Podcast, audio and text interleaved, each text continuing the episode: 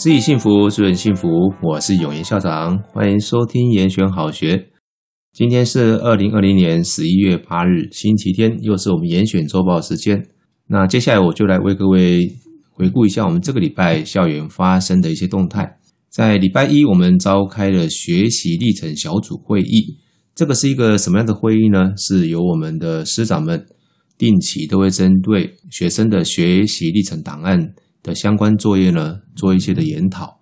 那在这次研讨里面呢，我们呃除了例行性的事务工作的讨论之外啊，我们也讨论到了学生的学习历程档案呢、啊。最近在网络上面的平台呢，被联署哈，就是说好像跟升学有一些挂钩，然后闹得沸沸扬扬。那针对这些争议呢，我在会场上也跟同事啊做了一些的观念上的沟通。那不管外界的政策怎么改变了，但是在政策没有变化之前呢，我想有一些对于我们学生在整个一个学习表现上面能够有帮助的一些措施啊，这才是我们作为学校这边比较需要去关注的事情。呃，因此呢，我在会议上我也跟同事说到啊，有关这个学习历程档案呢，啊，上传的质更重于量啊，其实。要上传的数量啊，这个量要达标并不难，但是呢，学生上传的学习历程档案，它的值到底做得如何呢？哦，其实我们是不太知道的。除了任课老师他可能看得到之外呢，那对于其他的班级或者是全校的整体性，我们必须要有一些接地气的了解。那事实上，学生也有一些类似的困扰，就是面对这个学习历程档案呢，他们也有一些的呃。烦恼就是第一个啊，我的学习单、作业、简报到底适不适合放在学习历程档案上面呢？那我的资料成果有很多，应该要如何取舍，选择适合档案来上传呢？啊，或者是呃，该怎么样呈现才能让让他的学习历程档案有看头？那老师们都在一再的跟我们说，反思啦，还有学习心得很重要。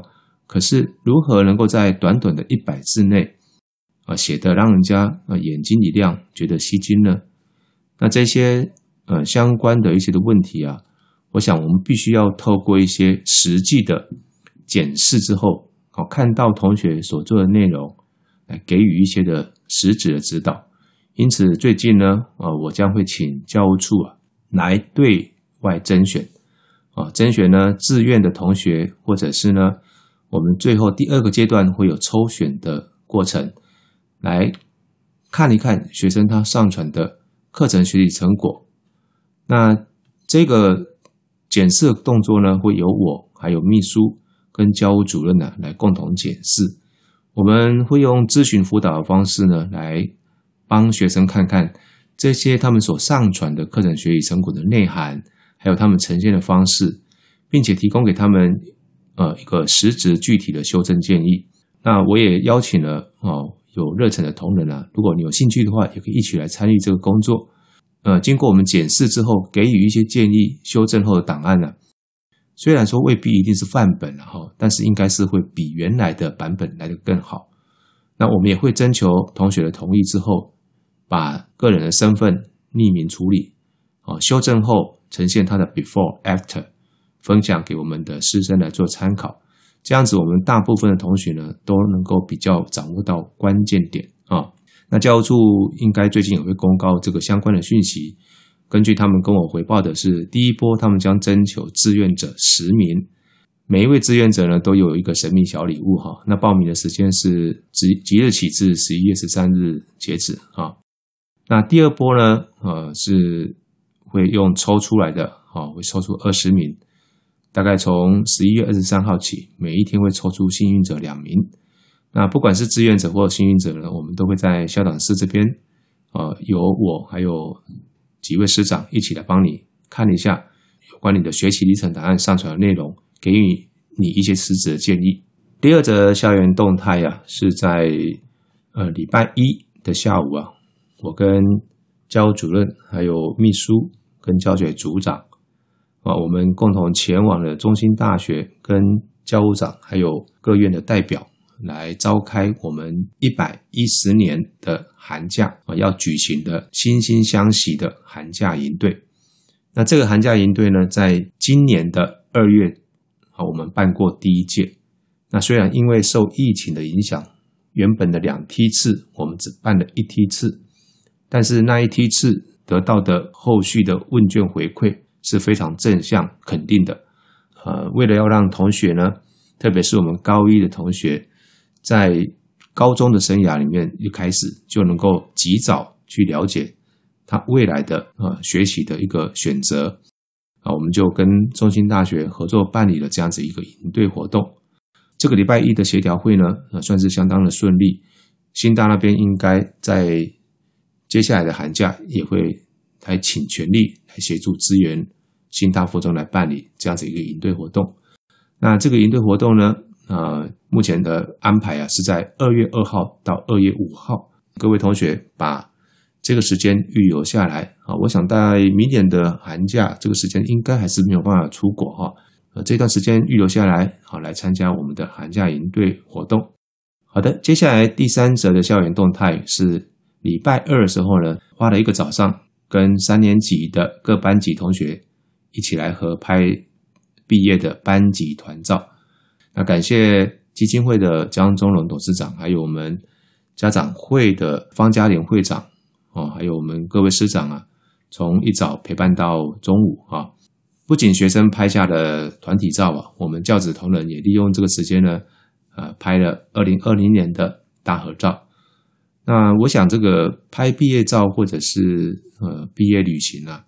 其实都不在于说这张照片呃是多么的精美，或这个旅程是多么的华丽，而是当下哦我们呃这个拍下的那个画面的光线、那个风景，还有那一些身旁的人是属于我的青春哦。岁月啊是不可逆的，人类天生呢就有一个呃像大脑这样一个很厉害的东西，它可以记忆画面感觉，但是它的缺点啊是大脑的记忆体容量有限。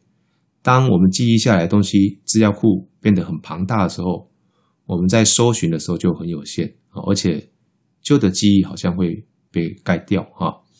那因此人类就发明了类似像相机啦，或者是电脑这些辅助的记忆工具啊。那照片或影片帮助我们记录了当下，当然啦，照片它也只能够记录呃那个时候的画面。那不过呢，我们人脑就是很棒哈，它就是会自动的补足。那个时候的心情跟记忆，呃，无论未来我们再重新再翻起那些照片来看的时候，不论你是用回忆的或者用想象的，我想那个片刻的种种，在看照片的时候呢，又仿佛是昨天的事情。啊，听说呃，今年有一些同学啊，呃，因为呃学测完之后的毕旅啊，可能那个日子你们觉得不是很喜欢啊，所以没有报名参加的人是比往年还多啊。这个部分校长都会给予尊重哈啊，我有听到呃两种声音啊，一种是说，哎，那个行程我都去过了，这个每一年都有这样一个声音啊。事实上，国内就这么大啊，有哪一些行程各位没有去过呢？啊啊，另外一种就是我刚刚讲的，他们觉得那个时间呃不是很好。那这边校长要跟你们还原一下这一个时间安排的一个过程是怎么样。往年的毕旅都是安排在高二下的学期末六月的时候去办理。但是各位回顾一下，今年的六月是什么日子？那时候疫情都还不是稳定，所以呢，当然就不会出去避旅啊。那本来那时候在会议上面，他讨论，呃，是有老师说要把它取消了。会议中经过一个很热烈的讨论之后啊，大家还是认同那个是同学你们的一个青春回忆之一啊。我想我们不会轻易把你们这个部分把它给取消，所以我们就尽量把它保留下来。那当然，一保留下来之后，你就要选择说，那我要安排在哪一个时间来办？所以接下来就要去考量很多的时间限制、场地、饭店等等。啊，最后啊，你还是只能够选择一个呃最佳的方案来处理啊。为了不耽误我们整体的一个包含学测的准备，我们也只能够选择在学测之后。当然了，这样子的日子呃，一定是比原来的一开始的版本六月那个版本来的差了。但是我想跟各位同学说的是，有谁愿意呢？这个就是不得不的一个安排，尽量去做调整了。经过这样的说明，你还是不想去，那也是你的选择，我们都会予以尊重。校庆快到了，每一年我们的家长自工队都会安排一个所谓的自工园艺日哦。那在这个礼拜六呢，他们就利用这样子一个园艺日啊，呃，帮学校这边啊一些的花圃啦种满了花卉。那每一年在这个时候呢，种了花卉之后，大概就会在我们校庆十二月初的时候呢，就大概那些花都会盛开啊。呃，校园里面就会变得比较漂亮一点啊。那在这个礼拜六啊，除了有志工安排这个园艺日之外啊，啊，在小美女中也有一个文学营队，啊，是中台湾文学奖的几个学校联合办理的。那本校是共同办理的单位，我也应邀共同主持啊。那在去参加那个营队活动之前呢，我一早大概七点多就先到学校来感谢我们的家长志工队啊。来用心帮忙美化整个校园啊！回到我们这个文学营队啊，我在致辞的时候呢，跟与会的学员说，呃，事实上很多人都有一个误解的观念，说文学呢是念文科的人啊，社会组的才比较需要啊。我是自然组的，我是学理工的啊，我不太会写文章啊，其实这是一个错的观念哈。呃，事实上，呃，文学就是生活，每一个人都需要。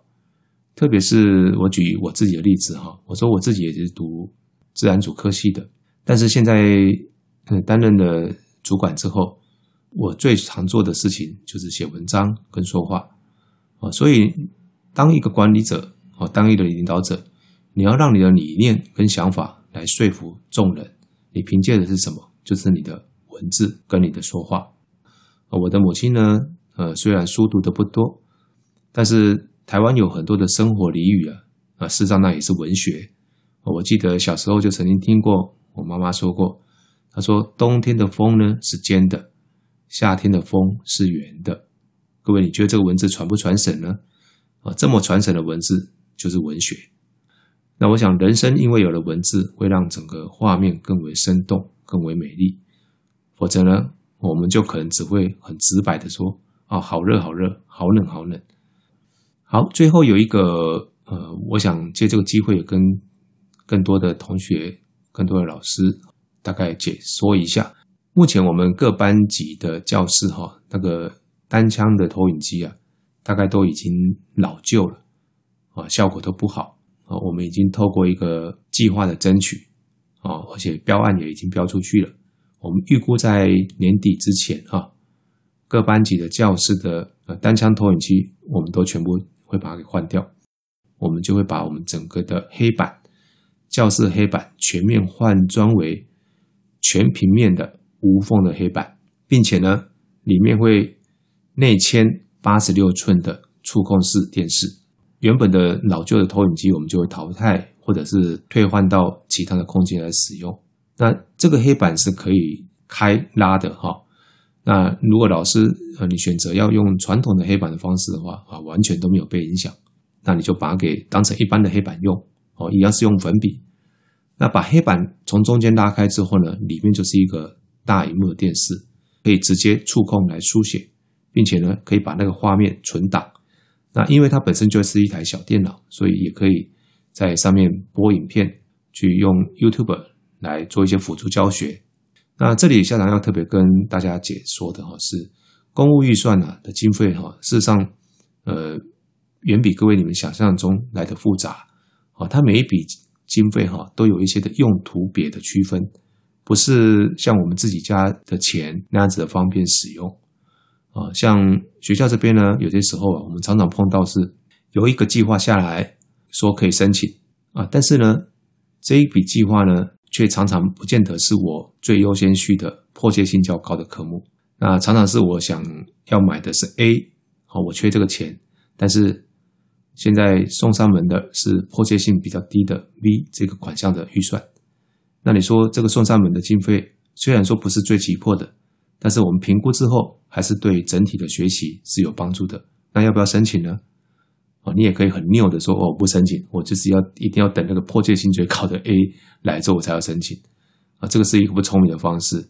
所以呢，我们当然都会写计划去争取。有些人就会说，哎，我们那个投影机很迫切啊，为什么不先做？啊，就是这个样子一个道理哈。那这个概念呢，很多学生他是不清楚的。那在这边我也跟各位补充一下这个一些所谓的公务预算的一些小尝试。好，那我们今天的严选好学的严选周报呢，就跟各位播报到这边，感谢各位的收听，严选好学，下次见。